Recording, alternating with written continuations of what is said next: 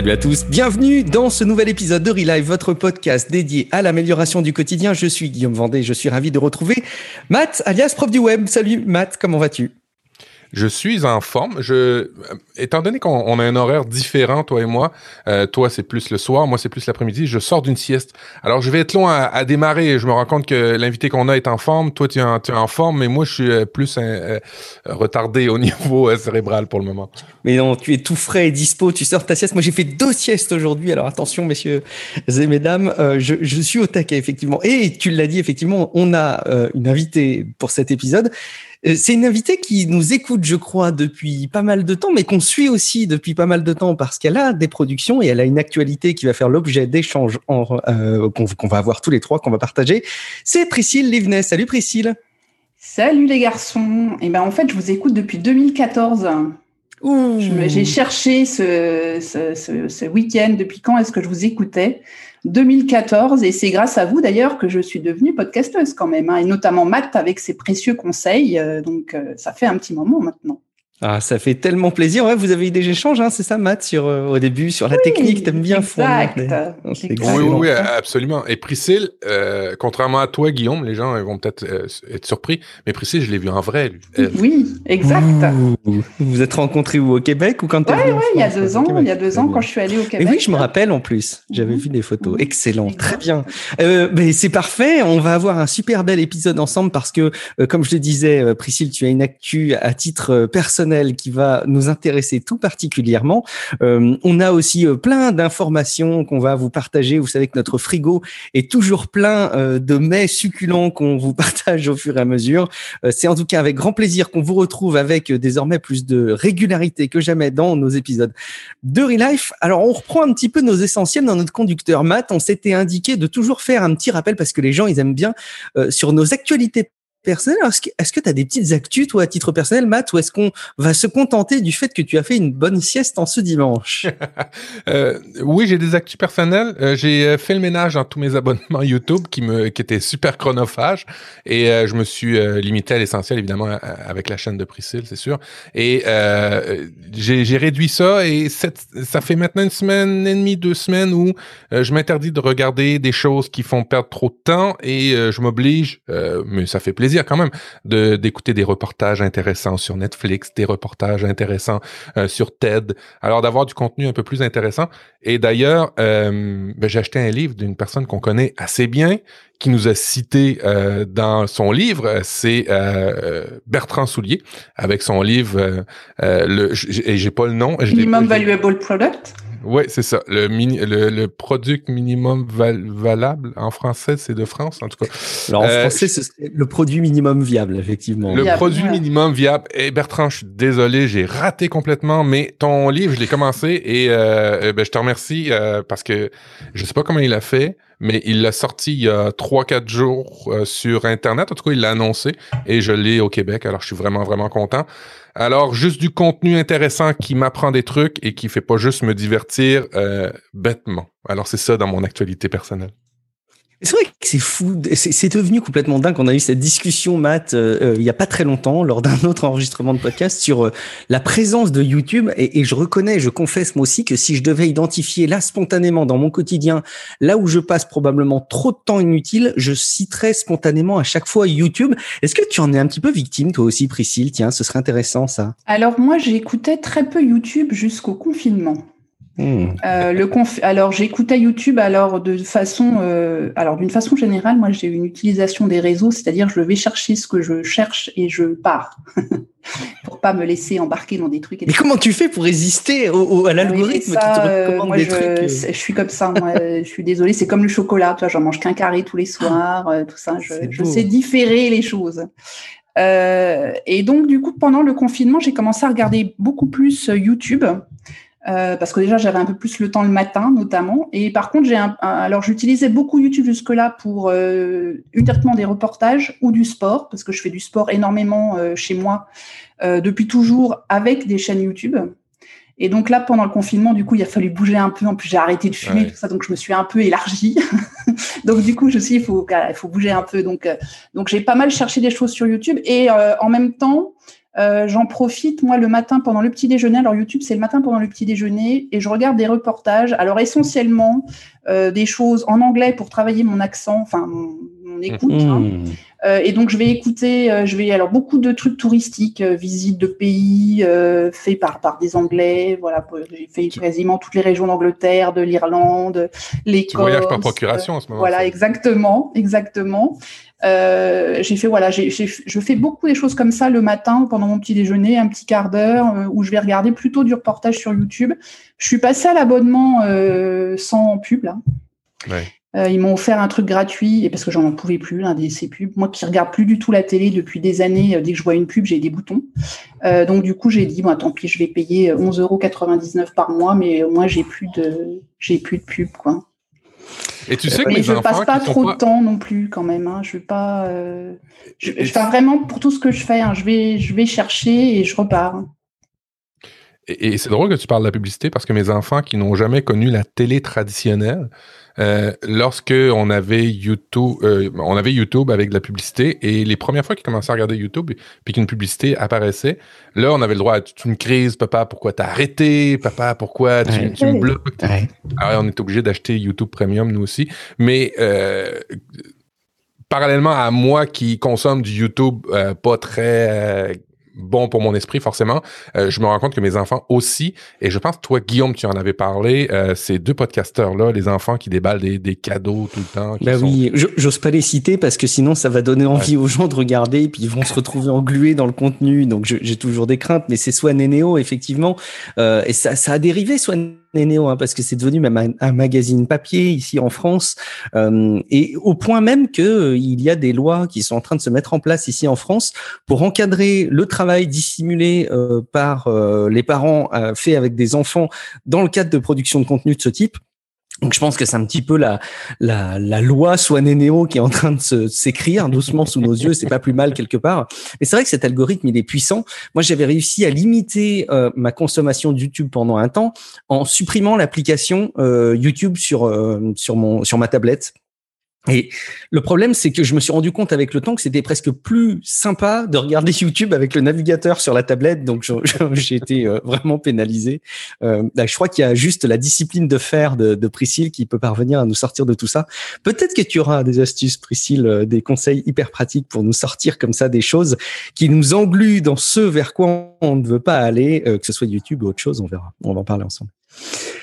Euh, de mon côté, j'ai alors j'ai très très peu d'actu, mais j'ai quand même la fierté de pouvoir dire qu'à ce stade-là, alors qu'on est en pleine période où Apple présente des nouveaux produits, euh, je n'ai commandé pour l'instant donc aucun produit Apple. Euh, et en fait, je voudrais juste ressouligner une phrase de Benoît Curdi dans dans, l'autre podcast tech, Niptech, qu'il faut absolument pas euh, manquer évidemment, euh, plus que jamais d'ailleurs. Hein, je trouve que Niptech a, a, repris une forme de fraîcheur et d'intérêt qui est qui est d'autant plus euh, importante et, et qu'il faut souligner.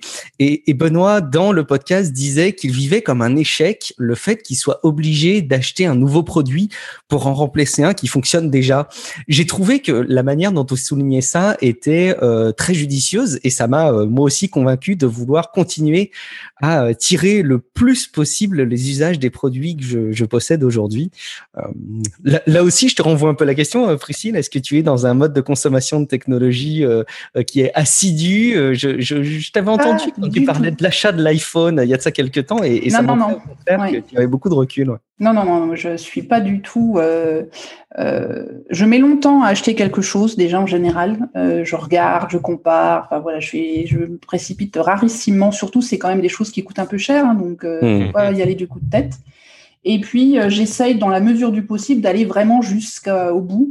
Et l'an dernier, donc, j'ai acheté le 11 euh, parce que, ben voilà, le, précédent, ça devait être un 7 que j'avais. Mhm. Il commençait à arriver au bout de sa vie. Il avait déjà été euh, cassé. C'était celui que j'avais racheté de mon fils. Enfin, voilà. Donc, on, se repasse des trucs en plus entre générations puisque lui, dans son métier, étant développeur iOS, il est toujours assez tenu d'avoir les derniers trucs pour pouvoir faire ses développements. Euh, donc du coup, il en vend et, voilà. Donc j'avais profité plusieurs fois de, de ces achats. Euh, mais sinon, non, je suis, euh, je vais pas du tout acheter toujours le dernier truc. J'essaye d'utiliser au mieux, au plus longtemps que je peux ces trucs-là parce que je trouve pas utile de, de faire de la surconsommation là-dessus. C'est moi, je suis plutôt un peu minimaliste hein, quand même sur mes achats et tout ça, donc c'est un peu pour tout comme ça. Hein. Bon, que d'inspiration. Tu es une voix à suivre, je pense, oh. d'autant plus Priscille ce soir. J'espère que ça va inspirer d'autres personnes aussi à rentrer dans cette logique ou que ça va créer de, de l'inspiration à ce sujet. Euh, alors, on va enchaîner quand même avec les autres éléments de notre émission avant qu'on puisse euh, échanger plus profondément avec euh, Priscille. Matt, est-ce qu'on n'aurait pas un petit avis sur le podcast à partager? Oui, alors depuis qu'on est sur la plateforme Anchor, vous savez, vous pouvez nous laisser des messages sur notre répondeur. On a un message de Leviosa Studio. C'est une plug son nom, c'est bien, je trouve, c'est intelligent. Salut Matt et Guillaume. Écoutez, euh, déjà tout d'abord félicitations pour euh, vos nombreux podcasts, que ce soit euh, Relife, Tech Café, Appel différemment et d'autres. Franchement, à chaque fois, c'est toujours un plaisir de vous écouter. Je vous considère parmi les meilleurs podcasteurs francophones. Euh, donc euh, voilà, félicitations pour tout ce que vous faites. C'est un plaisir de vous écouter à chaque fois. Et ensuite, euh, je voulais intervenir sur l'agilité. Alors moi, je suis coach agile et il y avait un des éléments que vous ameniez la dernière fois dans un de vos podcasts récents qui me qui me donnait envie de réagir, c'est que pour moi, mon approche quand je la présente aux équipes sur l'agilité, c'est que c'est avant tout un état d'esprit, une mentalité à avoir, à acquérir, à travailler et euh, c'est pas euh, une méthodologie. Il y a des méthodologies comme Scrum et autres, et Safe, etc. pour atteindre l'agilité. Mais avant tout, l'agilité, c'est un état d'esprit, c'est ça qu'il faut viser. Enfin voilà, en tout cas, hâte d'écouter cet épisode. À bientôt. C'est vrai que c'est un, épisode, euh, c'est un épisode qu'on qu'on veut pas rater celui-ci hein, depuis qu'on nous a euh, soulevé l'idée. Je pense qu'il y a plusieurs aspects là-dedans. C'est qu'on nous-mêmes, Matt, on n'est pas euh, plus euh, aguerri que ça à ces, méthodologies-là. Et euh, on a beaucoup à apprendre. Donc, on veut pas se rater. On veut faire le travail proprement sur cet épisode. Euh, c'est un sujet qui n'était pas complètement étranger là non plus, Priscille, l'agilité. Non, non, non, parce que je vais en parler. Bah, cette semaine, j'ai une interview prévue euh, sur ce sujet-là et c'est quelque chose qui m'intéresse beaucoup. Et en en discutant euh, cette semaine avec des amis et notamment sur le, projet que j'ai en cours et qui démarre cette semaine qui s'appelle Rendez-vous au couvre-feu, euh, donc à 21h plusieurs jours à partir de cette semaine, c'est que voilà, je, je, lance une idée et puis après je me dis voilà, on, on va s'organiser derrière, je teste, je fais des trucs. Et donc j'ai une personne à qui j'ai expliqué comment je fonctionnais qui m'a dit mais tu es quand même complètement dans une démarche d'agilité euh, où je fais des petits tests, je teste, j'avance, je recule, enfin je voilà. Mais euh, et j'avance comme ça par petite euh, incrémentation, on peut dire hein, entre mmh. guillemets. plutôt que d'essayer d'avoir un truc super nickel, chrome dès la première minute et qui, qui, qui vient une sorte pour moi un peu de procrastination parce que quand tu vas avoir un truc qui est tout nickel d'entrée de jeu, voilà, c'est tu veux atteindre la perfection avant d'avoir commencé, et puis en fait les, les choses euh, elles bougent et il faut s'adapter. Donc euh, moi je suis assez dans cette démarche là, et effectivement l'agilité c'est un, sujet qui m'intéresse, donc j'ai hâte aussi d'écouter votre votre épisode dessus, euh, parce qu'on en entend partout et je pense que le terme est complètement galvaudé maintenant. on ne sait plus du tout ce que ça veut dire.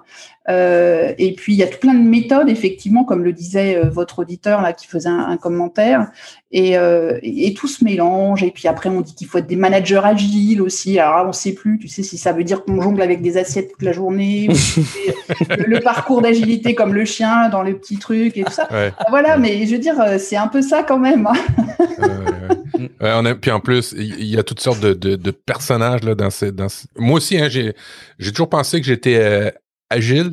Euh, mais sans connaître la technique, dans le fond, comme toi, euh, naturellement, euh, je m'en fâche pas dans les fleurs du tapis, comme on dit chez nous.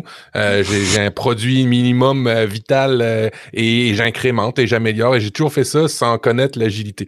Moi, quand on me disait est-ce que tu es agile, je disais moi, je suis plus habile. Mais je sais pas si c'est vraiment une bonne, une bonne définition. non plus. c'est ça. Mais euh, là, je suis dans une entreprise où là, tout est agile, il y a des coachs agiles. Alors, tu fais, ouf, ça, ça fait un peu peur. Euh, tu as des PO, tu as des, des product owners, il faut que tu développes ton MVP. Puis là, tu dis, ouais, mais l'agilité essentielle là-dedans, quand tu as, toute cette structure-là, elle se retrouve où? Alors, moi aussi, j'ai vraiment, vraiment hâte de l'apprendre. Je vais l'apprendre de par ma nouvelle entreprise, c'est sûr, mais j'aimerais ça aussi l'apprendre euh, et vous l'apprendre dans l'émission. Alors, je m'impatiente, je m'impatiente de l'enregistrer. On, sera ravis, je pense, quand on a réussi à délivrer euh, l'épisode qu'on est en train de façonner euh, petit à petit à ce sujet. Euh, écoute, je pense que la transition est toute trouvée pour pouvoir nous plonger dans un échange centré autour de toi, Priscille, mais aussi de ton activité et des enseignements qu'on peut tirer ensemble de ton quotidien. Peut-être qu'il faut qu'on commence par l'essentiel. Est-ce que tu pourrais pas tout simplement te présenter, Priscille, pour ceux qui te connaîtraient pas encore? Donc, je m'appelle Priscille Yvenet. Moi, je viens du monde du transport et de la logistique, hein, où je travaille depuis 28 euh, ans maintenant, dans des fonctions de management opérationnel notamment, euh, gestion de projet aussi pas mal. Euh, je suis aussi maman de deux grands garçons qui ont 22 et, 26, hein, c'est plus des bébés. Et puis, je suis aussi blogueuse et podcasteuse, donc blogueuse depuis bientôt six ans. Hein, au 1er janvier, ça fera six ans déjà et presque autant le, podcast. Et comme je le disais tout à l'heure pendant l'intro, hein, c'est grâce à vous deux que, je me suis lancée dans le podcast et notamment avec le support technique de Matt que je remercie toujours euh, parce qu'il a toujours euh, des bons conseils. Et puis son petit guide maintenant en plus est fort pratique. Euh, et donc, je, bah, j'interviens au niveau de mon blog et de mon podcast surtout sur des choses de, d'efficacité, de productivité, en étant euh, très, euh, en faisant très attention à ne pas vouloir tout faire. Et mon but, c'est pas de proposer des outils ou d'aller chercher des outils qui viendraient à, à, tout faire très vite pour que ça rentre dans l'agenda. Euh, ma base, c'est plutôt de dire, faut être intentionnel dans ce qu'on veut faire. Donc, on commence déjà par faire le ménage et savoir ce qu'on veut vraiment faire. Et ensuite, ben, le reste, ça devient du secondaire. Et, euh, et c'est un peu comme tout à l'heure, tu vois, quand je vais dans YouTube, je vais chercher ce dont j'ai vraiment besoin. Et, et si j'ai du temps, je ferai autre chose. Mais euh, voilà, c'est toujours être focus en premier et, c'est là que je vais essayer d'être pertinente et efficace sur ce que je veux vraiment faire. Euh, et ça, c'est une bataille un peu de tous les instants, puisqu'il ne faut pas après se laisser distraire. Enfin bon, c'est tout un tas de sujets que j'évoque régulièrement euh, dans, euh, dans mes podcasts. Et puis j'interviewe aussi pas mal, pas mal de gens. Voilà un peu pour, pour qui je suis. Ça te convient comme ça? C'est. Moi, je trouve ça plutôt très clair. Hein. Matt, toi qui connais bien Priscille aussi, est-ce qu'il est y a des choses qu'elle oublierait et que tu voudrais souligner? Oh ben, elle, fait des événements, elle, m'inspire beaucoup. Elle a un petit podcast euh, oh petit, ouais, dans les bouchons, dans les bouchons qui font, qui, qui, est vraiment drôle à écouter parce que euh, Priscille, euh, Productive View, c'est le, côté pro de Priscille, mais dans les bouchons, c'est le côté perso. Et j'aime toujours avoir ces deux facettes là d'un mm. personnage. Et mm. on est chanceux de, l'avoir avec avec Priscille. Et puis ben évidemment tout ce qu'elle produit. T'as eu, t'as eu un événement il y a comment il s'appelait c'était Organizel. Organizel, c'est ça. Mhm. Organizel. Mhm. Et puis là, tu, tu refais un autre événement sur LinkedIn. Euh, c'est toujours juste fabuleux tout ce que tu produis. Et, suivez-la et suivez-la. Euh, j'aimerais être euh, être le pourcentage, un, petit pourcentage de ses compétences, c'est mon but dans la vie. oh là là, oh là là. Alors là, dis donc, ça y est, je suis toute rouge. Oh. Euh, justement, tiens, on va s'intéresser un petit peu à, à, à comment tu fais pour euh, t'organiser sur tout ça. Mais euh, juste avant qu'on enregistre, juste avant qu'on qu qu appuie sur le bouton enregistrer, alors peut-être que les personnes qui nous suivent en vidéo auront euh, la, la, la pré-intro. Je ne sais pas encore à ce stade ce que ça va donner, mais en tout cas, tu nous dévoilais une méthode de fonctionnement que tu avais. C'est que donc Emmanuel Macron, l'autre soir, a annoncé euh, les couvre-feux à partir de 21h jusqu'à 6h du matin dans plusieurs métropoles de France pour enrayer le Covid-19 et, la euh, progression, du moins. La, et Henri, la progression, effectivement, à défaut de l'éradiquer définitivement euh, d'un coup, ça me semble compliqué. Euh, et toi, tu as une idée à ce moment-là, et tu disais que c'était un peu symptomatique de ta façon de fonctionner, d'organiser des choses parfois. Dis-nous tout. Oui, oui, c'est complètement ça. Donc effectivement, je me suis dit, bon, ben voilà, tout le monde va se retrouver chez soi à 21h. Qu'est-ce que je... Et, c'est m'est venu comme ça, voilà, on va être tous tous chez nous le soir. Alors personnellement, ça va pas trop me déranger parce que moi je sors rarement le soir, donc personnellement, ce 21 h hein, ça, voilà, je vais pas le voir passer. C'est comme le, confinement, je vais pas m'en rendre compte. Mais euh, et donc je me suis dit tiens, pourquoi pas du coup tout le monde va être là, faire un petit événement euh, le soir à 21 h et donc bah, voilà, je vais l'appeler rendez-vous au couvre-feu. voilà, c'est le truc bête. Et puis, je me suis dit, ben voilà, je vais envoyer tout de suite. Alors, tout de suite, j'ai envoyé des SMS et des WhatsApp à droite à gauche à des gens que je connais. Et mon but, c'était de me dire comme ça, on a tous des réseaux professionnels, enfin en principe, hein, euh, via LinkedIn ou autre, mais on ne connaît pas forcément tout le monde et puis les gens se connaissent pas entre eux parce que nous, on va peut-être connaître euh, une grande partie de notre réseau, mais les gens qui sont dans notre réseau se connaissent pas forcément entre eux.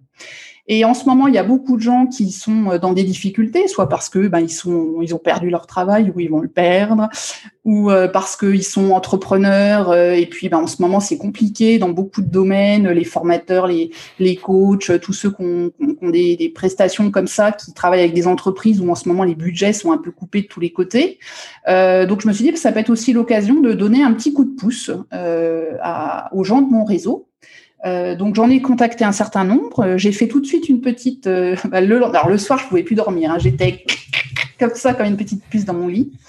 Euh, le, donc, je me suis rendu compte en plus le soir que euh, je pouvais pas faire de live sur LinkedIn parce que euh, parce qu'il faut des mois de validation de, des, des demandes. Bon, tant pis. donc le lendemain matin, tout excité, j'ai fait une, une vidéo. Alors en plus, elle est catastrophique cette vidéo parce que je tressaute, je tressaute. Je vous encourage à la regarder. Elle fait 2 minutes 30. Je suis debout parce que maintenant j'enregistre beaucoup debout, j'aime bien. mais du coup, je ne tiens pas en place donc je suis comme ça, tac, tac, tac, en train de gigoter comme une, comme une folle euh, devant ma caméra. Donc tout le monde m'a dit, oh, j'ai reçu des petits messages privés, oh tu super dynamique, ah bah tu m'étonnes. Ces ébulons, tu sais, vas-y. Euh, où j'explique tout ça, où donc où j'explique que j'ai envie de, lancer cet événement. Et puis, euh, et puis ça a fait, euh, bah, comme je vous disais tout à l'heure, pratiquement 2000 vues sur LinkedIn, euh, pas mal de commentaires, beaucoup de MP. Il y a même des gens qui m'ont proposé du travail, du coup. et puis, bah, j'ai déjà pas loin d'une quinzaine de personnes qui sont partants pour faire ces petits événements, ces petites interviews d'une vingtaine de minutes. donc certains ont accepté de faire du live, d'autres m'ont dit moi le live, voilà, je vais déjà faire une, on va faire, du coup, on fera en différé. Euh, et puis après, bah, du coup, il a que je me lance dans la technique, c'est-à-dire comment je fais, vu que je peux pas faire du direct sur LinkedIn, euh, Zoom. Alors j'y vais, je me dis je vais prendre un abonnement pro. Là, je me rendu compte qu'en fait l'abonnement pro c'est pas utile. Il faut, enfin, si c'est utile, mais il faut qu'on pour qu'on ait aussi un abonnement webinaire. Ensuite, il a fait. donc, vas-y, j'y vais là-dedans. Je lis, je regarde les tutos, les trucs et les machins. Donc, je l'ai connecté ensuite avec mon Facebook pour que ça arrive en direct sur Facebook. J'ai trouvé un autre tuto aussi avec un truc qui s'appelle Restream pour pouvoir l'envoyer sur plusieurs plateformes en même temps. J'ai fait des tests hier soir jusqu'à minuit. Enfin, bref, donc euh, voilà, tout se met en route. Euh, j'ai lancé des invitations. Euh, je, les gens m'appellent pour qu'on fasse un peu le, planning. Donc voilà, c'est en ce moment, et c'est comme ça que je fonctionne. Hein. Effectivement, je, lance des trucs et puis j'y vais, j'y vais, j'y vais, j'y vais, j'y vais. je trouve que c'est génial parce que Matt, tu vas me dire si tu es un peu comme moi, mais je crois que tous les deux, on est un peu pareil. On a presque plutôt tendance à faire l'inverse. C'est-à-dire qu'on est peut-être euh, plus axé outils et technophile et, et, on essaye de prendre connaissance des outils qui arrivent et de savoir comment les utiliser. Non, c'est pas ça. Ouais, puis c'est ce qui me freine. Moi, c'est ce qui me freine dans la vie, c'est que j'ai les moyens, mais pas les idées des fois. Alors, je me dis, ah, qu'est-ce que je pourrais faire avec ça? Alors tu m'appelles, tu m'appelles. Moi, j'ai plein d'idées, mais j'ai pas les moyens. Donc, tu vois, où j'ai pas la technique, je dis, ah là là, je cherche. voilà, on a trouvé un partenariat, c'est parfait. Euh, écoute, excellent. Euh, du coup, si, on, s'attarde un petit peu plus effectivement euh, sur ton actualité personnelle, tu mm. as un changement de vie assez important, outre l'organisation de live dans LinkedIn, surtout à titre pro. Est-ce que tu peux nous dire un petit peu quel est ce changement? Oui, alors il y a beaucoup de choses dans, dans ma vie en ce moment. alors, il y a des changements parce que je vais euh, probablement perdre mon emploi d'ici quelques semaines, bon, même s'il y a peut-être des pistes, euh, voilà, parce que ça c'est lié à mon activité de mon entreprise. Euh, Est-ce que c'est lié directement à, aux impacts liés au, confinement, au coronavirus? Non. Alors l'arrêt du travail que je suis en train de faire aujourd'hui n'a absolument aucun lien avec. Par contre, le fait qu'il soit très difficile de me reclasser dans mon entreprise, oui. Ouais. Ok. Voilà, c'est plutôt comme ça. Bon, il y a quand même un lien, quoi, finalement, qui, amène à te poser la question. Euh, donc pour le moment, c'est loin d'être fait. Bon, il reste encore quelques semaines, ça se finit fin décembre, euh, voilà. Mais en parallèle de ça, moi, j'avais entamé une démarche depuis longtemps parce que j'envisage de me reconvertir dans autre chose que le transport et la logistique d'ici quelques temps. Et c'est une démarche de longue haleine qui prend vraiment tournure surtout cette année puisque bah, je me suis vraiment lancée hein, dans, dans, une formation, etc. Mon but étant effectivement de, euh, de changer complètement de vie à terme, euh, outre le fait d'avoir un bed and breakfast dans un joli endroit. euh, je voudrais aussi être coach et formatrice. Et euh, alors c'est pas quelque chose qui m'est venu par contre Hein, euh, c'est pas quelque chose que, qui m'est venu comme ça et puis on y va, tac tac. J'ai fait beaucoup plus de réflexion hein, là-dessus parce que forcément quand tu changes de vie, il y a beaucoup de choses à, à prendre en compte. donc c'est des idées que j'ai eues et c'est quelque chose qui date d'à peu près de cinq ans.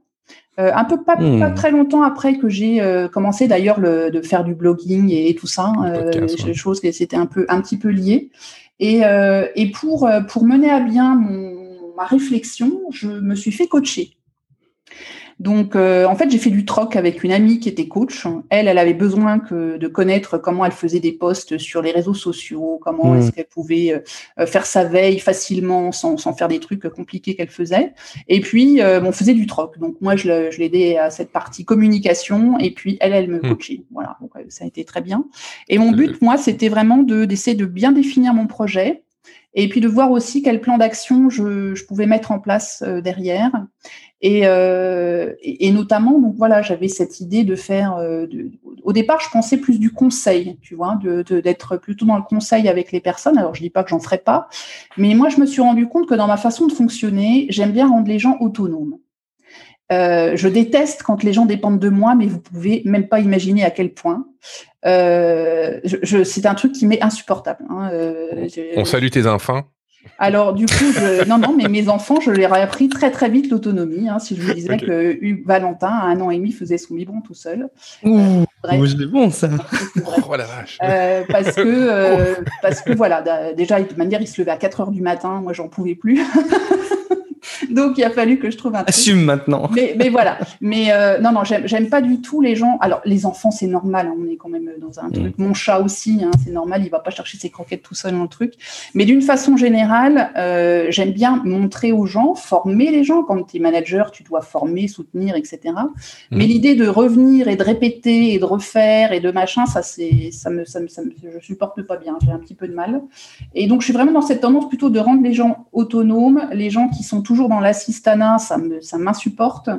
Euh, qui sont toujours à demander de l'aide, qui refusent les responsabilités, ça je n'aime pas du tout. Euh, et, du coup, euh, grâce à cette coach, hein, j'ai vraiment plus ciblé le fait que quand on veut être plutôt dans rendre les gens autonomes, bah, le coaching c'est une bonne technique. On va en parler pourquoi tout à l'heure.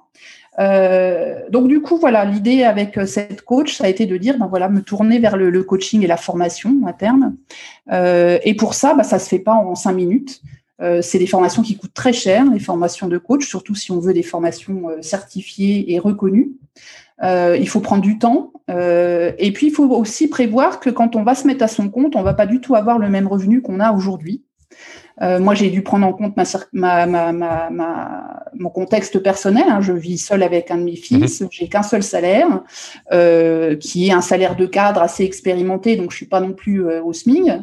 Euh, donc forcément, demain, quand je me retrouve euh, à être euh, coach, par exemple, ou, formatrice, euh, bah, le salaire, il va faire une chute importante. Hein, ça, c'est certain. Les, les, activités qui démarrent façon fusée Ariane, c'est quand même assez rare. Donc, il faut s'attendre à ce qu'il y ait quand même un petit peu un ramp-up, hein, comme on dit. Excuse-moi pour les mots anglais, Matt. Et, et, du coup, voilà. Donc, j'ai aussi, ça faisait aussi partie de mon plan d'action. Mon plan d'action, c'était de me trouver une formation d'économiser suffisamment d'argent pour pouvoir me payer cette formation et aussi d'apprendre à vivre avec moins pour pouvoir me dire qu'une fois que je serai euh, indépendante, je saurai vivre avec moins.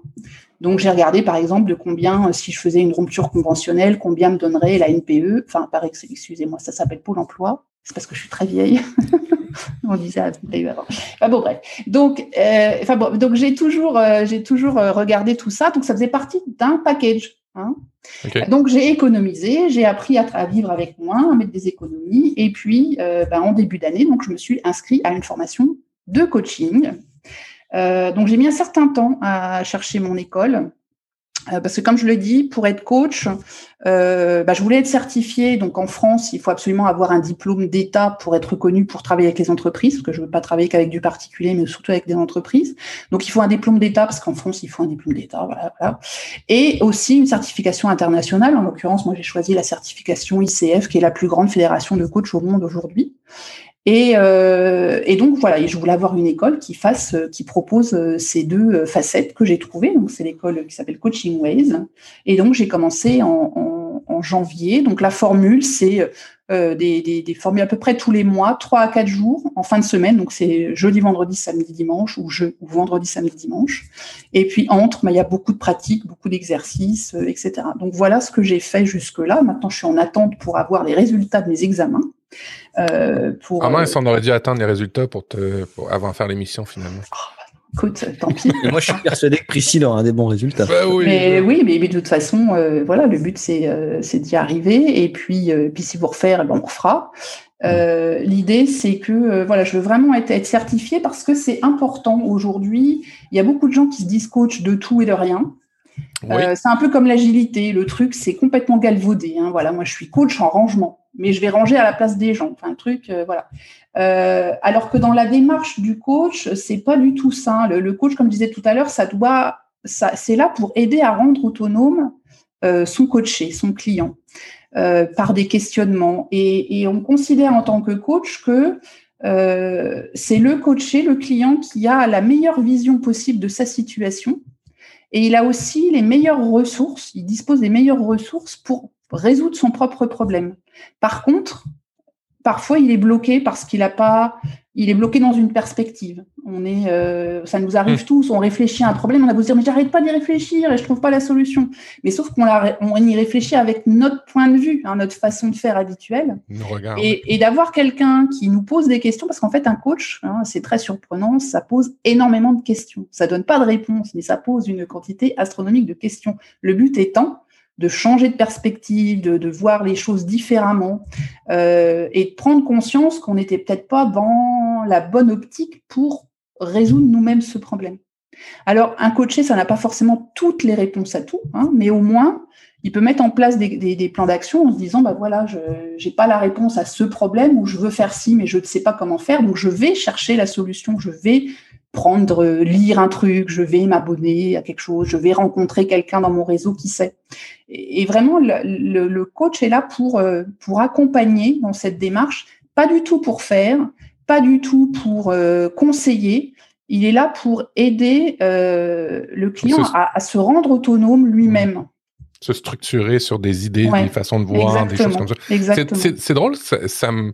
Alors, je sais pas si c'est... Tu ça ressemble à une démarche de psychanalyse dans le sens où, euh, bien souvent, euh, quand tu dans cette démarche-là, où tu es avec une personne qui t'aide à trouver les clés, mais tu as toutes les clés généralement toi-même. Mm. Euh, je, trouve qu'il y a des trucs qui se ressemblent dans ce que tu dis. Alors, je ne sais pas parce que je n'ai jamais fait de psychanalyse. En tout cas, un coach, ce n'est absolument pas un thérapeute. Et, ça doit et alors et surtout pas euh, si, quelqu'un se lance en dire euh, je te fais euh, alors il y en a certains qui ont la double compétence hein, c'est-à-dire qui sont formés en coach et qui sont formés en thérapeute. Donc eux ils peuvent te proposer les deux. Mais un coach pur il est absolument pas thérapeute. Et s'il te parle de thérapie c'est qu'il y a un problème. Faut faut s'enfuir hein, c'est un charlatan c'est un gars qui ou une gars une personne qui va te raconter des trucs fantastiques. Donc faut faire très très attention euh, et, je vous conseille, si vous voulez faire être coaché, euh, et, d'ailleurs j'ai prévu un petit peu une, liste hein, de, des, sujets qu'on peut aborder en coaching pour vous donner des idées. Euh, c'est de vérifier s'il est bien certifié, s'il a bien des diplômes, s'il est bien inscrit dans les annuaires des fédérations françaises ou internationales, parce que en Europe, là, le métier de coach est, est vraiment encadré. Je ne sais pas au Canada, je sais qu'aux États-Unis, ça n'est pas le cas. Euh, au Canada, euh, je ne sais pas du tout, Matt, mais en tout cas, nous en Europe, on a vraiment une déontologie, une éthique, on a tout ça. Euh, par contre, il y a beaucoup de gens sur le marché qui vont vous vendre des formations. Moi, j'ai une de mes cousines que j'ai vue il n'y a pas très longtemps qui me dit Tiens, je vais faire une formation avec machin truc, ça me coûte 5000 euros. Qu'est-ce que c'est que ce truc Je suis allée voir sur son site, le gars, il est. Alors oui, il a une chaîne YouTube, il fait des milliers de vues. Ah oui, d'accord. il est intervenu sur je ne sais pas quel plateau de télé, je ne sais pas où, bref. Mais derrière ça, ça certifie son truc, il est certifié par personne, par lui-même, quoi, tu vois. Et, euh, et, derrière, bah, tu sais pas vraiment ce qu'il enseigne parce qu'il n'y a pas un référentiel commun. Euh, il est peut-être à moitié en train de faire des thérapies, des machins bidules, tu sais pas du tout. Euh, donc, faut quand même faire super attention. Donc, euh, et, et, on a les moyens de vérifier. Il hein, faut aller voir, chercher les annuaires des, des fédérations, vérifier qu'il est bien, il a bien ses diplômes, qu'il est bien suivi par un autre coach, hein, parce qu'on doit être supervisé comme on dit, euh, toute l'année. C'est-à-dire qu'on a un autre coach qui régulièrement qu'on rencontre pour s'assurer que euh, bah, on est toujours bien, que si on a des questionnements, voilà, qu'on n'est pas tout seul. Et, moi, j'ai choisi par exemple la, certification ICF parce que c'est une formation continue permanente pour garder ton, ta certification, tu dois prouver déjà que tu fais un certain nombre de coaching par an et pas juste une fois les jamais, euh, que tu fais de la formation continue et que tu es supervisé. Et si tu peux pas prouver tout ça, euh, bah, tu perds ta certification. Et je trouve que c'est important parce que si tu as juste le diplôme français, c'est bien hein, euh, d'avoir le RNCP6, machin truc, euh, tes coachs. Mais derrière, euh, bah, tu peux très bien ne faire qu'une heure de coaching par an, ne plus en faire pendant dix ans, ne jamais te faire de formation continue, et puis parler avec des vieilles techniques. Et puis voilà, donc ça c'est ma vue. Et, et je trouvais que d'être dans une démarche d'amélioration continue, c'était important. En tout cas pour moi, c'est parce que comme ça je fonctionne. Hein. Euh, et c'est important aussi, je pense, pour mes clients. oui, puis, puis c'est logique aussi. Là, je veux dire, euh, il y a en tout cas, il y a pas beaucoup de, de d'aspects professionnels qui euh, du jour au lendemain, une fois que tu l'as appris, c'est correct, puis ça change pas. Tu sais, il y a beaucoup de choses qui évoluent. Ça, c'est tout à fait normal d'avoir du, des certifications mmh, en mmh. continu, et, et, même en technologie ou dans n'importe quel autre aspect.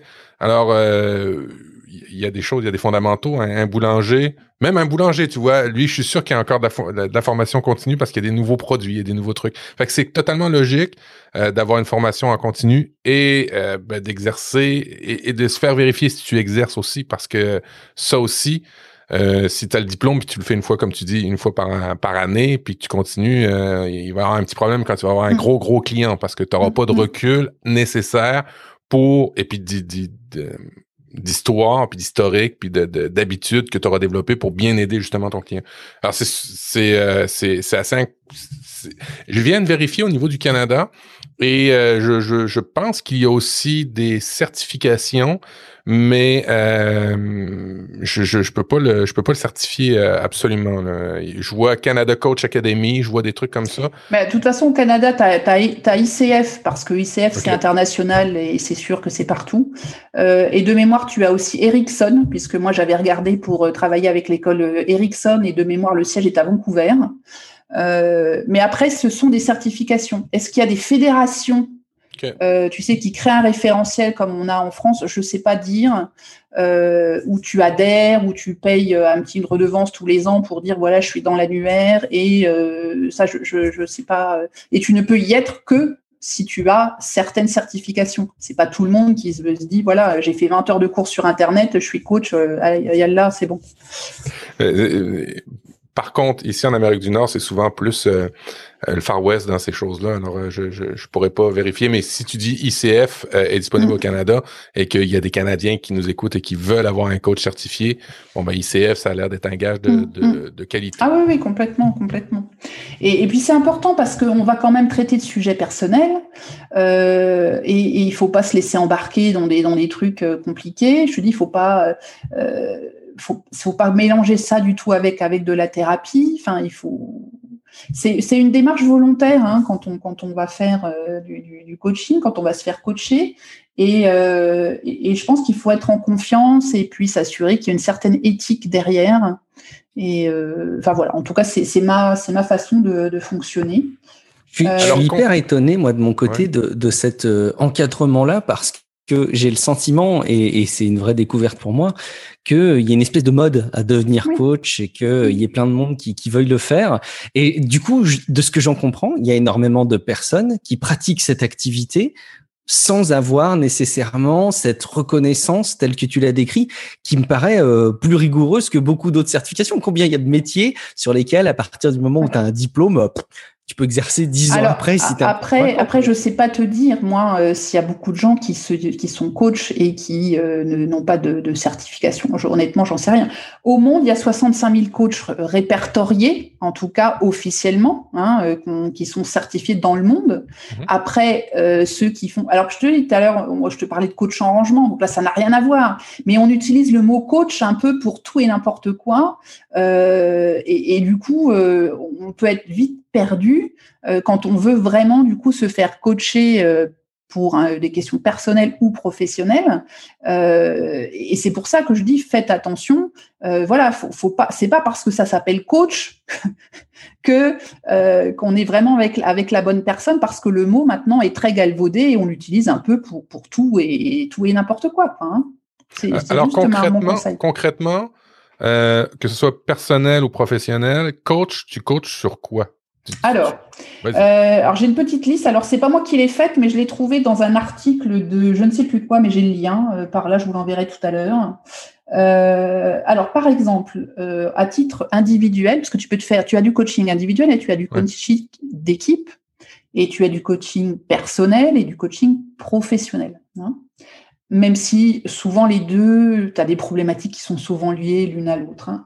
Donc, par exemple, dans cet article euh, disait donner quelques domaines d'intervention du coaching individuel. Donc, par exemple, amélioration du style de management, de la communication, développement du leadership, accompagnement à la prise de poste, préparation de l'entretien annuel d'évaluation, aide à la prise de décision, entraînement pour une prise de parole, équilibre vie pro, vie perso, gestion du stress, réflexion stratégique, etc. OK. Et puis toi, tu t'es spécialisé dans quoi au niveau de ton coaching? Alors moi, je me suis pas encore spécialisée puisque pour le moment, j'ai eu effectivement euh, une dizaine de clients euh, et, du coup, ça m'a pas permis encore de dire je veux être spécialisée. Néanmoins, euh, alors c'est très drôle parce qu'on dit qu'en général, en étant coach, on attire des gens qui sont dans la dans ce qu'on veut coacher en fait, hein, qui nous ressemblent, ou enfin en tout cas qui...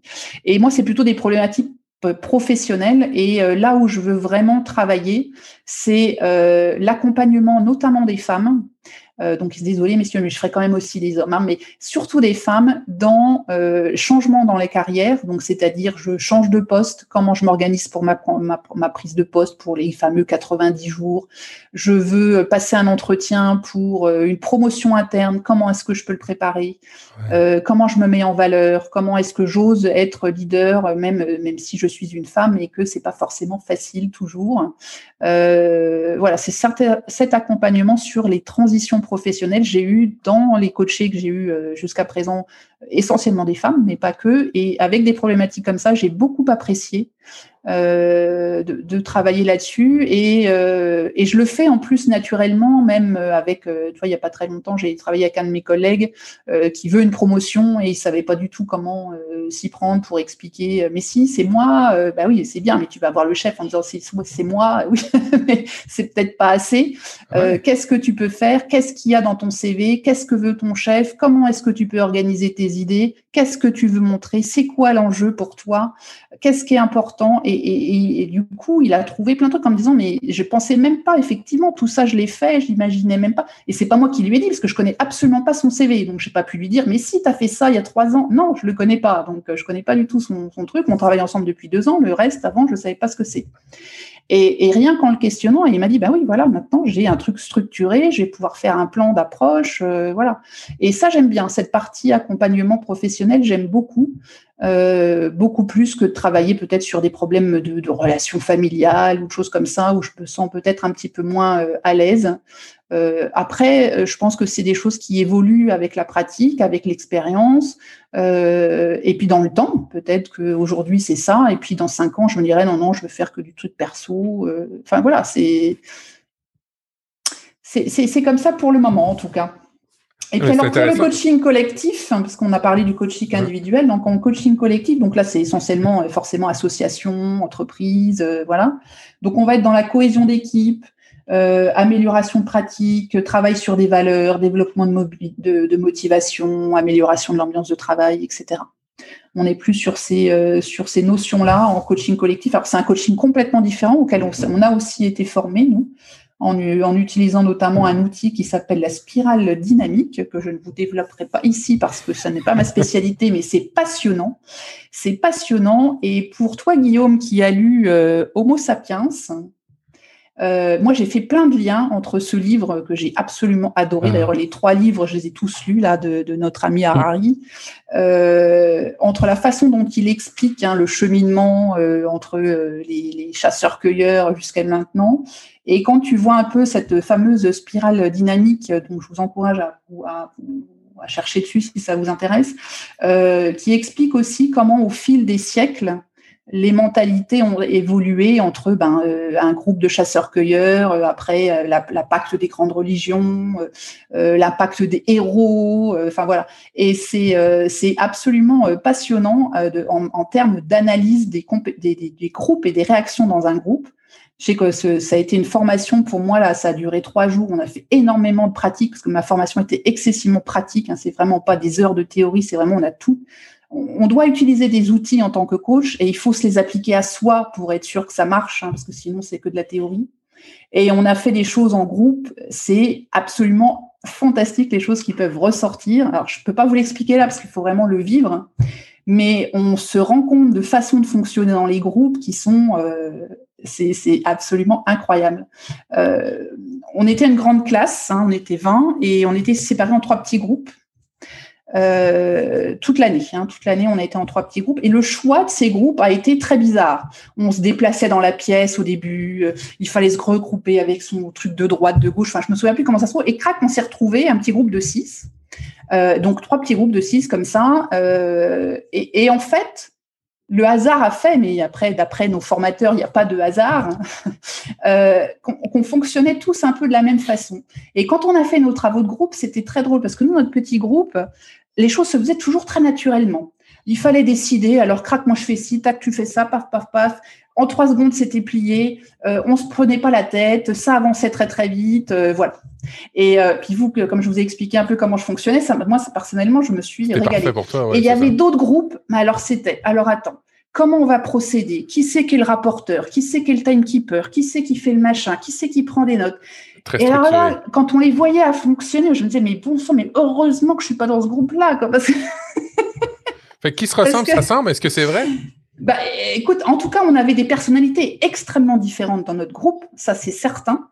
Euh, mais en termes de fonctionnement, enfin, je sais pas, il y avait une espèce d'alchimie qui s'est faite tout de suite où on, on se torturait pas la tête pendant des heures pour, essayer de trouver des solutions. Euh, alors c'était très drôle en plus parce que régulièrement il fallait qu'on fasse des trucs un peu créatifs. Et alors nous on était un groupe où à chaque fois on sortait le paperboard et puis alors il y en avait toutes les couleurs dans tous les côtés, euh, écrits comme ci comme ça, avec des dessins et des machins. Quand certains arrivaient avec des post-it bien alignés, bien écrits. enfin, tu vois le truc euh, et c'était incroyable quoi parce que une telle diversité sur un petit groupe, enfin des petits groupes comme ça parce que 18 hein, divisé par 3, c'est pas et euh, mais après c'est ce qu'on voit dans la vie de tous les jours quoi, hein, c'est ce qu'on voit de toute la vie. Et moi cette partie de groupe a été excuse-moi Matt euh, très enrichissant parce que dans notre groupe on n'avait pas de chef.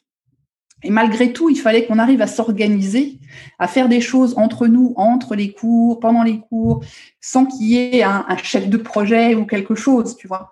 Et ça, parfois, c'était un petit peu difficile. Le défi. Le défi. C'était un petit peu difficile. Euh, parce que tu as des voilà parfois ça part dans tous les sens. À un moment il a fallu que nos trois groupes s'accordent sur la création d'un fichier pour récolter des noms pour euh, pour nos futurs coachés justement. Euh, ah mais ça a été un truc. Moi j'étais au bord de la crise de nerfs hein. je, me suis dit mais comment on peut se compliquer la vie à ce point là c'était pour moi c'était lunaire quoi. Les débats dans lesquels en est parti pendant des semaines c'était exceptionnel et, mais bon, t'apprends parce que effectivement, c'est pas le monde de l'entreprise. T'as pas un chef qui dit c'est blanc, les règles elles sont comme ça, tac tac tac, faut y aller. Euh, là, il faut apprendre à vivre en communauté sans vraiment de règles, sans de chef, et puis que quand même tout le monde soit à peu près content parce que euh, on est quand même là pour bosser pendant un an ensemble, donc il faut pas non plus faire des ennemis. Très, et ça, très... ça a été très apprenant. Oui, oui, mais euh, mais euh, c'est super drôle ce que tu dis par rapport au fait de d'avoir des décisions, de donner un sens ou, ou une direction à des, euh, des, objectifs quand personne n'est le chef. Euh, je suis curieux de savoir si finalement, toi, tu connaissant un petit peu ta personnalité, tu as réussi à t'adapter ou tu avais plus tendance à leader le groupe? La fille qui va. Non, non, non, moi je me suis très très bien adaptée. Euh, alors je suis plutôt rouge, hein, donc il faut avancer. Hein, un peu Impulsif, égocentrique? Oh, je pense oh. pas être égocentrique quand même. Euh, merci. Impulsif. Euh. Non, non, mais c'est marqué. Non, non, mais euh, non, non, mais c'est un petit peu. Oui, enfin, j'aime bien que ça avance, quoi. Je... Voilà, c'est tout. Et euh, non, parce que parce qu'en fait là, si tu veux, l'enjeu était complètement différent. T'es pas au bureau, t'es pas en train de gérer un projet qu'il faut terminer avec une deadline. Euh, on n'est pas du tout dans le même contexte. Euh, moi, j'ai pris beaucoup sur moi par rapport à des réactions. Genre, il y avait quelqu'un qui était toujours permanent en retard. moi, je suis jamais en retard. T'as le truc. Ou alors si je suis en retard, c'est qu'il m'arrive un truc grave, tu vois. Et, puis il y a des gens, c'est dans leur culture. Hein. Ils ont appris ça depuis tout petit. Je sais pas, mais ils sont tout le temps en retard. Ou, ou ils prennent jamais de notes euh, pendant les pendant les cours et puis après ils te disent bah j'ai pas suivi bah oui c'est sûr hein, tu faisais autre chose euh, voilà euh, et, donc là tu dis je vais faire de la méditation ce soir en rentrant parce que ça va pas le faire. donc là, tu apprends. Et, tu vois, j'ai un, un, truc que j'ai appris, par exemple, c'est que je vis dans un milieu très masculin, enfin, je travaille dans un milieu très masculin depuis toujours, où les relations sont, euh, alors pour moi elles sont normales, mais elles sont quand même peut-être un peu euh, directes et carrées, et puis surtout directes. Quoi, hein. euh, même si dans l'entreprise où je suis maintenant c'est un petit peu plus soft, mais jusque là c'était plutôt euh, cash, tu vois. Euh, on n'y va pas par des détours et puis parfois c'est un peu cash. Et donc moi je suis, ça me, ça me va bien parce que je, je, fonctionne comme ça. Puis en plus de ça, ça va faire 30 ans que je vis dans ce milieu-là, donc je me rends même plus compte. Mais du coup, j'ai choqué énormément de gens dans mon groupe hein, qui m'ont dit Ah, mais Priscille, comment tu nous parles, machin? Alors, on m'a parlé de communication violente, de machin, de. Oh là là là, mais qu'est-ce que c'est que ce vice? Et euh, alors, j'ai appris énormément, du coup. J'ai appris qu'effectivement, euh, si j'étais trop cash, trop direct, trop machin, euh, ça pouvait euh, choquer les gens et qu'il fallait que je fasse différemment parce qu'on n'a pas tous le même degré, comme on n'est pas dans une entreprise, on n'est pas tous dans la même culture, on baigne pas là-dedans, on vient de milieux complètement différents. Et, euh, et là, euh, là, tu te dis, oula, attends. faut prendre du recul, faut rester zen, et puis après, tu apprends à t'adapter. Alors moi, je suis quand même très facilement adaptable, donc, euh, donc du coup, j'ai ben, pris sur moi, je me suis posé les bonnes questions en me disant bon bah effectivement, euh, euh, c'est pas ma façon de fonctionner, mais c'est pas forcément mauvais, c'est peut-être moi qui suis dans un moule qui n'est pas forcément le bon qui est peut-être avec des relations euh, peut-être un petit peu trop violentes, oui, effectivement, euh, et, et peut-être que, que, voilà, il faut peut-être ajouter un peu plus de bienveillance dans la façon de s'exprimer, d'être un peu plus rond, euh, voilà, ce qui n'est pas forcément mon, mon, point fort. Donc ça a, ça a été extrêmement apprenant. Moi, j'ai bah, outre le fait hein, que tu apprends plein de choses sur le métier de coach et etc. etc. Hein, euh, bien évidemment, mais cette expérience de la vie de groupe, euh, pour moi, je pense que euh, tout cas personnellement, c'est ce qui m'a le plus, euh, le plus appris. J'ai eu une formation euh, euh, l'an dernier, enfin bon l'année scolaire précédente, mhm. euh, alors que je, je, travaille depuis 2002 euh, maintenant, donc depuis plus de 15 ans. il y a eu cette même, enfin j'ai eu ces mêmes réflexions, même si les circonstances n'étaient pas les mêmes, que ce que tu décris sur la mécanique de création de groupe. Et, et effectivement, suivre des cours en tant qu'adulte, apprendre quelque chose et vraiment avoir un enseignement sur la durée en tant qu'adulte ça amène à ces réflexions autour de la construction d'un groupe dont on est totalement écarté enfant. Enfant, c'est simple, le groupe il se constitue parce que tu dans une classe et tu vas avoir des camarades de classe qui seront tes camarades de classe parce qu'on les a choisis euh, pour toi. On ne pose pas la question.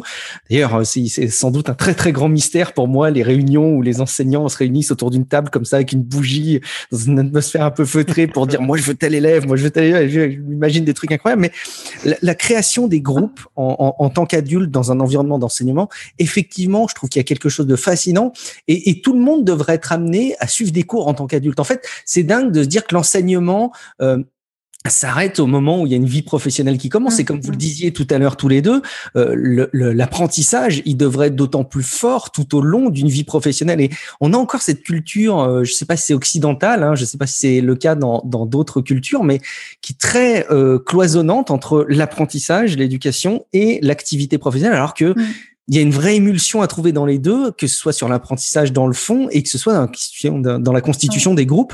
Est-ce que c'est pas là aussi où le coach va intervenir? Est-ce qu'il va pas justement essayer, euh, non pas de, de, de, de, changer ce rapport, mais essayer d'apporter une voix en plus euh, par rapport à ce type de construction qui est déjà bien établi dans nos vies finalement? Alors en principe, un coach, il n'intervient pas sur la constitution d'une équipe. Il va plutôt euh, arriver quand l'équipe est déjà créée euh, puisque encore une fois, le coach ne conseille pas. Hein, il fait travailler les gens ensemble, mais donc du coup, c'est pas lui qui va pouvoir dire faut faire travailler Pierre avec Paul, euh, tout ça. Euh, il va plutôt arriver sur euh, et améliorer la cohésion d'une équipe, euh, toutes ces choses-là, faire avancer ensemble, créer de la motivation, rejoindre des valeurs ou des choses comme ça. Mais il va pas intervenir au niveau de la création elle-même de l'équipe normalement, hein, parce que je dis on n'est pas dans un rôle de dans un rôle de conseil. Mais moi, cette partie de, de, création de travail d'équipe, tu parles de, de formation. C'est vrai que moi, j'ai suivi énormément de formations dans ma vie, mais en général, c'était avec des collègues de travail. Donc, on était déjà, tu vois, dans un groupe. Et en plus de ça, on avait rarement, pendant les cours, en tout cas tous ceux que j'ai suivis, et entre les sessions, à travailler ensemble. Euh, parce que suivre des cours, on en a tous suivi en groupe, euh, etc. Mais là, si tu veux, tu es pendant neuf mois avec des gens que tu connais ni d'Ève ni d'Adam, qui viennent d'horizons mais complètement différent. Il n'y a rien qui, qui, correspond. Moi, je on avait donc le fameux coach agile dont je vous ai parlé. Euh, on avait une personne du euh, assez euh, relativement âgée qui, qui est en reformation, une, une comptable, pareil, qui veut changer de vie, un ingénieur dans l'aéronautique. Enfin, voilà, donc des trucs qui, des, des, des, des, des backgrounds qui sont complètement différents, des façons de fonctionner qui sont différents. Et il faut arriver à travailler ensemble parce que pendant toute cette période, on va travailler déjà pendant les sessions, on va avoir des, choses à faire ensemble, à produire ensemble, mais entre les sessions, on va s'auto-coacher en plus ensemble, en groupe. On va faire énormément de choses ensemble, donc il faut qu'on apprenne à vivre ensemble sur du long terme. Tu vois, c'est pas juste euh, lundi, mardi, on est en formation ensemble, on va bien s'entendre, quoi. Tu vois, il, faut vraiment garder le, le, le, comment, le, le lien, l'alchimie, ouais, pendant pendant longtemps.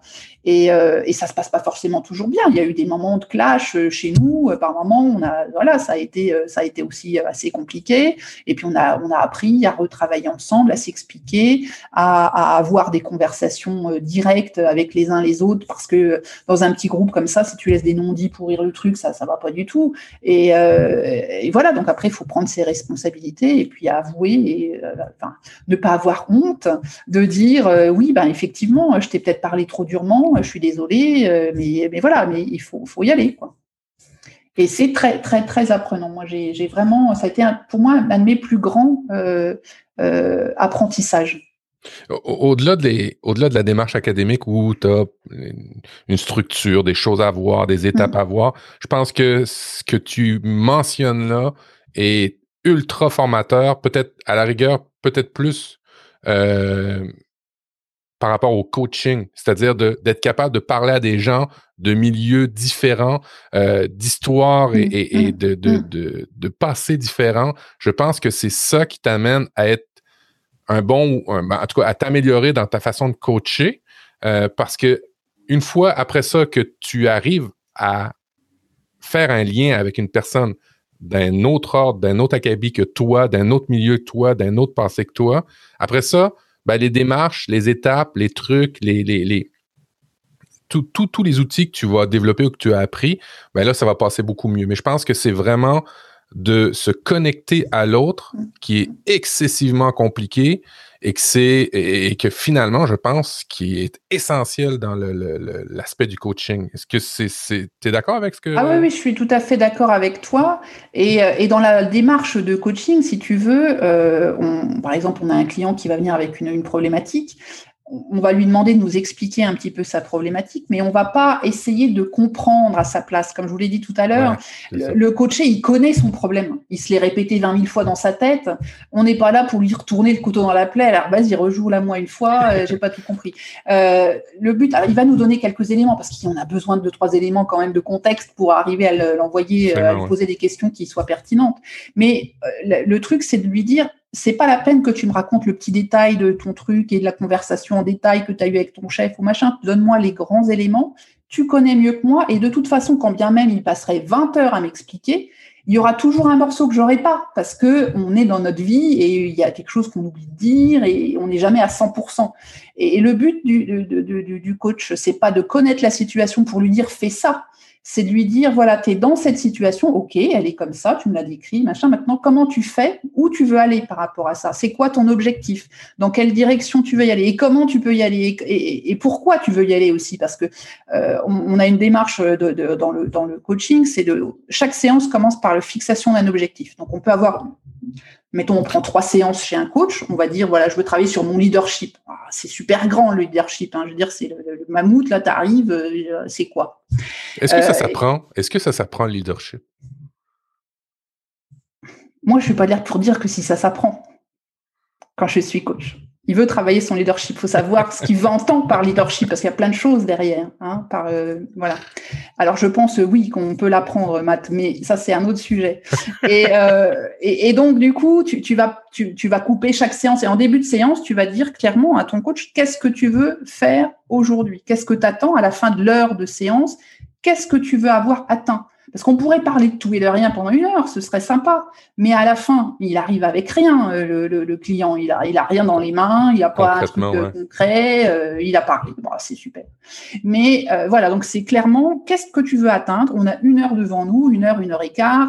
on a qu'est-ce que tu veux atteindre? Comment tu sais que tu vas y arriver? Alors, on utilise la, méthode SMART, hein, qu'on connaît pour la fixation des objectifs, donc qui est un petit peu étendue en tant que coach parce qu'on va beaucoup travailler sur l'enjeu. Parce que s'il n'y a pas un vrai enjeu à la demande du client, en général, il va dire je sais pas, il ne sera pas motivé pour mettre en place des actions, des trucs comme ça. On va vraiment travailler sur son enjeu, sur comment est-ce qu'il peut le mesurer, pour être sûr aussi que sa problématique, elle le concerne lui. Euh, un grand truc dans le coaching, c'est qu'on y va, on va pas pour régler un problème qu'on a avec quelqu'un d'autre. On n'y va pas pour que euh, mon prof, mon, mon, fils même ou que mon chef soit sympa avec moi, parce que on peut pas agir sur l'autre. On peut faire des actions soi-même, hein. mais voilà. Donc ça aussi, c'est super important de s'assurer que quand un coaché vient, c'est pour travailler sur un truc sur lui-même et pas, pas sur son entourage.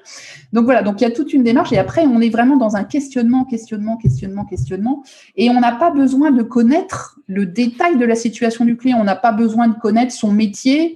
Euh, moi, je peux très bien. Euh, j'étais avec une dame qui, qui était euh, informaticienne dans le monde de la banque. Je suis pas informaticienne, je connais rien à la banque, et ça n'empêche pas du tout de travailler parce qu'on n'est pas à chercher la technique de ce qu'il fait on est sur un cas de, voilà, elle, voulait travailler sur des préparations d'entretien avec sa nouvelle chef ça s'applique dans tous les métiers, dans tous les secteurs, euh, voilà. Euh, et, on n'a pas besoin, comme tu disais, Matt, d'aller euh, chercher. On, doit se connecter rapidement, mais sans avoir besoin d'avoir tout un tas de détails sur la vie autour, quoi. Ouais, je me rends compte que quand on apprend à travailler, et tu vois, quand j'ai commencé, mais parce que j'ai une formation d'informaticien, et quand on avait commencé l'informatique, c'était un, un premier cursus qui ils expérimentaient des trucs et puis on avait des cours de, de communication. Puis on se disait ben merde pourquoi on a des cours de communication? Ça va nous faire chier nous on veut des ordinateurs on veut aller sur des claviers on veut des choses comme ça. Et je me rends compte plus plus j'ai d'expérience dans ma carrière plus ces techniques là transversales euh, ben, je les ai apprises avec Relife, je les ai appelées avec, NipLife, mais sont essentielles. Et je pense que c'est, en tout cas, je ne veux pas mettre un, mot sur ce qu'est le coaching, mais ce que j'entends, c'est que vous donnez des outils, des méthodes euh, pour que les personnes apprennent ces choses-là. Parce que bien souvent, des gens sont très doués dans une verticale. Vous n'avez pas besoin de savoir, cette verticale-là. Euh, la banque, comme tu dis, ou, ou, d'autres choses dans lesquelles ils sont très bons. Ce que ce que vous voulez les aider, c'est apprendre des aspects vertical. Alors la communication, la négociation, se structurer, c'est ça que j'entends dans ce que tu dis. Et, et, et j'ai vraiment l'impression que c'est ce qui manque dans l'éducation. Est-ce que vous venez combler, je pense? Euh, mm. Alors peut-être je me trompe. Alors après, on vient pas avec des outils. Alors on a des outils pour faire prendre des prises de confiance, mais après on n'est pas dans le conseil. Hein, donc on va pas dire euh, là ton problème, fais ci, fais ça, ça va bien. Ouais, Hein, c'est pas du tout ça. On va être vraiment dans, euh, dans le, questionnement. J'ai une de mes collègues coach hein, qui a écrit un petit texte pour expliquer un peu ce qu'était le coaching ou ce que ça n'était pas. Ah. Donc, si vous avez euh, encore cinq minutes à me consacrer, je, peux vous le lire. Évidemment. Ça va vous donner une petite, une petite idée. Et donc, c'était le thème, enfin le, titre. Hein. donc, elle s'appelle Nathalie Tibi. Elle était en formation avec moi. Et donc, elle a écrit ce petit texte que je trouvais extrêmement pertinent. ça s'appelle As-tu vraiment besoin d'un coach? Si tu crois que je vais te dire ce qui est bon pour toi, ce n'est pas du coaching, c'est du conseil. Si tu crois que je vais te dire ce que tu as envie d'entendre, ce n'est pas du coaching, c'est de la complaisance. Si tu crois que je vais guérir tes blessures du passé, ce n'est pas du coaching, c'est de la thérapie. Si tu crois que je vais faire à ta place ou te tenir la main pour que tu fasses, ce n'est pas du coaching, c'est de l'assistanat. Si tu crois que je vais décider à ta place, ce n'est pas du coaching, c'est de l'asservissement. Si tu crois que je vais te juger pour te faire progresser, ce n'est pas du coaching, c'est de la domination. Si tu crois que je vais te flatter pour te donner du courage, ce n'est pas du coaching, c'est de la manipulation.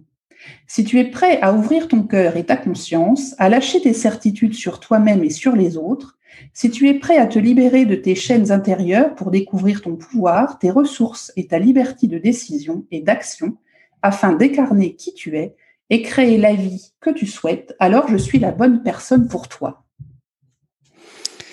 Euh, moi, vraiment, ça m'a permis, euh, notre échange, de comprendre vraiment une notion que je, pensais avoir compris avant, mais qu'en fait, je ne comprenais pas. Euh, et, je reviens d'ailleurs pour essayer d'être sûr d'avoir compris sur la référence à Sapiens que tu faisais tout à l'heure moi, ce que m'a apporté euh, ce livre euh, à ce stade, et je pense qu'il y aura d'autres lectures qui m'apporteront sans doute des éléments complémentaires, mais il m'a permis de changer de référentiel sur l'être humain. C'est-à-dire qu'au lieu d'avoir euh, une vision de la société, des gens, euh, euh, même des individus qui étaient euh, ce que j'avais forgé depuis que je suis un être humain à peu près conscient. ça m'a permis de changer de référentiel en me plaçant à l'échelle d'une longévité incroyable qui est celle de l'humanité et qu'on ne soupçonne pas en termes de durée. Et donc de comprendre ces cheminements, de comprendre cette historique qui fait que les gens sont ce qu'ils sont aujourd'hui et qui seront ce qu'ils seront demain. Est-ce que tu dirais finalement que le, coaching, c'est un moyen d'aider euh, les gens à changer de référentiel sur euh, leur euh, activité, sur leurs objectifs, sur leurs problèmes? Au-delà de une, des grandes démarches, effectivement, une, des grandes questions, euh, enfin une des grandes, un grand outil qu'on va utiliser, effectivement, c'est de changer le référentiel, c'est ou la perspective en tout cas. Voilà, c'est ça. Parce qu'on voit toujours, parce que le référentiel, on va pas le changer comme ça. Euh, mm. Tu as été fait comme ça, le, coach il va pas te dire non non mais c'est pas du tout ça tes trucs, euh, c'est pas bon. Par contre, on voit toujours avec les mêmes yeux et je dirais dans le même sens. Le coach il va t'aider peut-être à regarder d'un autre sens, de te mettre dans d'autres chaussures, si tu veux entre guillemets. Euh, et, moi, donc, tu as parlé de ce livre que, j'adore et, je suis tout à fait d'accord avec toi. Moi aussi, ça m'a permis de voir une vision complètement différente du monde et une compréhension euh, différente, mais qui m'a vraiment éclairé du reste. Et, là, c'est pareil. Le, but, c'est de se dire, euh, je suis toujours dans mon moule avec mes apprentissages, avec mes certitudes sur moi-même, mais est-ce que mes certitudes sont vraies? Euh, qu'est-ce qui fait que pourquoi est-ce que j'ai pas confiance en moi? Pourquoi est-ce que je pense que je vais toujours me planter? Pourquoi pourquoi j'ai toujours cette idée de moi comme ça? Euh, Voilà, tu, tu vois, tu te dire mais euh, tu as des questionnements, mais pourquoi tu penses comme ça? Et qu'est-ce qui t'a permis de faire ça? Est-ce qu'il n'y a pas des exemples qui font que tu réussis quand même dans la vie? Tu vois, pour te dire, à te dire, au lieu de tourner les choses dans sa tête, euh, par le questionnement, tu, vas te mettre d'une autre façon, tu vas, tu vas voir les choses d'une autre façon. Et, ce nouvel éclairage que tu vas pouvoir donner va permettre certainement de, de faire débloquer des situations parce que c'est souvent on répète, hein, on est un peu comme le, petit rat dans sa cage, là on tourne, on l'ivresse mentale, ouais. Voilà, et puis et puis on s'en sort pas parce qu'on ne change pas. Euh, il y a une petite phrase très connue qui dit c'est pas en répétant toujours les mêmes euh, les mêmes erreurs qu'on va changer, enfin ou les mêmes euh, méthodes qu'on va qu'on peut espérer avoir un résultat différent, mais c'est exactement ça. c'est ça. C'est exactement ça. C'est c'est de se dire le, les référentiels on peut pas le changer en, en soi et c'est pas le but du coach, mais c'est plutôt de se dire je regarde différemment, je regarde une problématique différemment, je l'aborde d'une autre façon. Euh, voilà, c'est plutôt ça. Écoute, excellent. Euh, moi, je, pense que je comprends un peu mieux. C'est sûr que euh, voir un coach travailler dans une situation, ça devrait, être intéressant. Ce qui me, ce qui me fait plaisir de t'entendre, c'est te connaissant, je pense que ça va être super bon pour la clientèle que tu vis. Mais en tous les cas, t'as pas dit que tu l'as visé directement, mais que tu aimerais peut-être aider les femmes. Puis ça, je trouve ça super chouette. Mm. Euh, parce que euh, effectivement, dans les changements de carrière, et pour le vivre personnellement en ce moment, j'irai pas plus loin, euh, il y a des, des les femmes sont peut-être pas aussi outillées des fois que les hommes euh, pour euh, justement se mettre en valeur, euh, mmh. justement ce, ce, ce c'est hallucinant et, et ben je, pour vrai que tu aides les femmes, je trouve ça vraiment juste chouette parce que ça prend ça vous prend ça, mmh. ça mmh. vous prend ça vous prend ça même dans la, la façon dans la façon qu'on est éduqués tous les humains ensemble. Il y a une façon et je sais pas pourquoi les femmes, vous avez plus de difficultés à vous mettre en valeur, À, montrer à quel point vous êtes bonne et, les avantages de travailler avec vous et, des choses comme ça, mm-hmm. c'est fou. C'est clair, mais alors après, bon, je vais pas euh, avancer sur le sujet qui suit parce que c'est assez lié, mais, mais ce qui est, et tu as tout à fait raison, j'ai encore vu un article passé là de HBR euh, cette semaine ou peut-être même aujourd'hui, où il expliquait que euh, une femme qui postule à un poste, elle est toujours surqualifiée par rapport à l'inscription du poste, quand un homme, il va considérer que s'il a à peu près 50-60% des trucs, c'est bon. Allez, on y va. Euh, et, et c'est voilà, c'est depuis très longtemps. Moi, je sais que ça, on me l'a expliqué il y, a, très très longtemps parce que j'ai fait partie d'un réseau féminin dans une de mes anciennes entreprises et, euh, et on a vu un certain nombre d'intervenantes qui étaient venues pour nous faire travailler là-dessus. Notamment, on avait fait des élévateurs pitch, des machins, des tas de trucs pour essayer de se, vendre un peu plus en interne parce que euh, on sait pas bien le faire euh, et, c'est un peu culturel. La femme, on, a, toujours cette, cette image depuis toute petite. Il faut être gentil, il faut être calme, faut pas parler, il faut pas se mettre en avant. Surtout alors en plus dans nos culture judéo-chrétienne où se mettre en avant, alors là, c'est le truc, euh, c'est le péché capital. Donc, forcément, euh, en plus, tu as la pression d'être une femme ou alors là, il faut encore moins se mettre en avant. Euh, et, tout ça fait que même dans le monde, dans l'entreprise, on ne se met pas en avant ou on ne quand on veut le faire, on ne sait pas forcément bien le faire, ce qui parfois fait que ça passe mal, ça passe comme de l'agressivité ou, ou d'une façon de, de, s'exprimer peut-être un peu, un peu brute ou, voilà.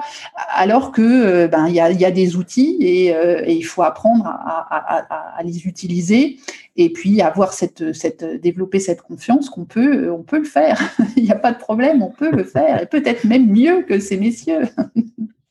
Bon, on ira, on ira pas là-dedans. Moi, je pense honnêtement qu'on est complémentaires. Mais oui, mais oui, je taquine, je taquine, mais, c'est vrai que euh, depuis, en tout cas, je remarque encore, on laisse pas assez de place à la diversité. Alors, la diversité de genre, la diversité d'âge aussi, et puis évidemment la, la diversité de culture. Euh, je suis mm. personnellement convaincu, et c'est de plus plus je vieillis, plus je me rends compte que la force, c'est cette diversité-là, euh, parce que, et puis là, je fais le lien avec le coach, euh, de voir des aspects différents, de regarder de manière différente, d'aborder une problématique d'un autre œil, tout simplement de mettre la caméra sous un autre angle, des fois, ça peut être euh, très révélateur. Tu vois des choses mm. que tu verrais pas. Alors, euh, au niveau de, de, de, ça, je trouve que c'est super complémentaire. Et puis, au niveau de l'angle, et puis je vais finir avec ça parce qu'on va pas faire peut-être une heure et demie sur, sur le coaching, mais euh, au-delà de regarder d'une autre façon, ça peut être aussi une autre façon dans soi parce que souvent, on a la tête qui va fonctionner. en tout cas, moi, je, par exemple, je suis très tête. Hein, c'est toujours la tête qui, qui marche. Euh, mais après, euh, il faut savoir aussi écouter ce que dit son cœur et ce que dit son corps et comment on va agir là-dessus.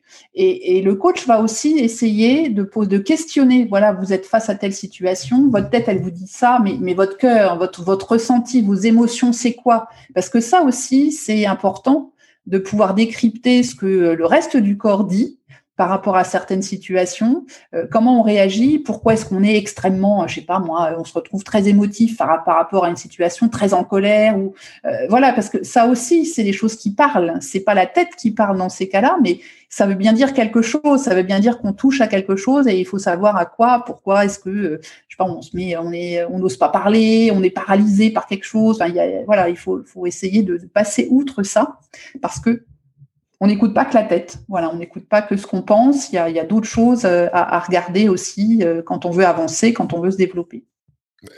Principe du changement. Alors, ceux qui nous écoutaient, il y a des bons livres là-dessus. Je suis en train d'écouter d'écouter ouais, le, livre audio, de Switch. Et il mentionne exactement ça. Si tu veux un changement qui soit qui perdure, qui soit efficace, ainsi de suite, tu t'adresses à la tête et au cœur toujours mm. parce que euh, euh, l'un ne va pas sans l'autre. Effectivement, on est des humains, on est bourré d'émotions, puis on est bourré de conflits internes.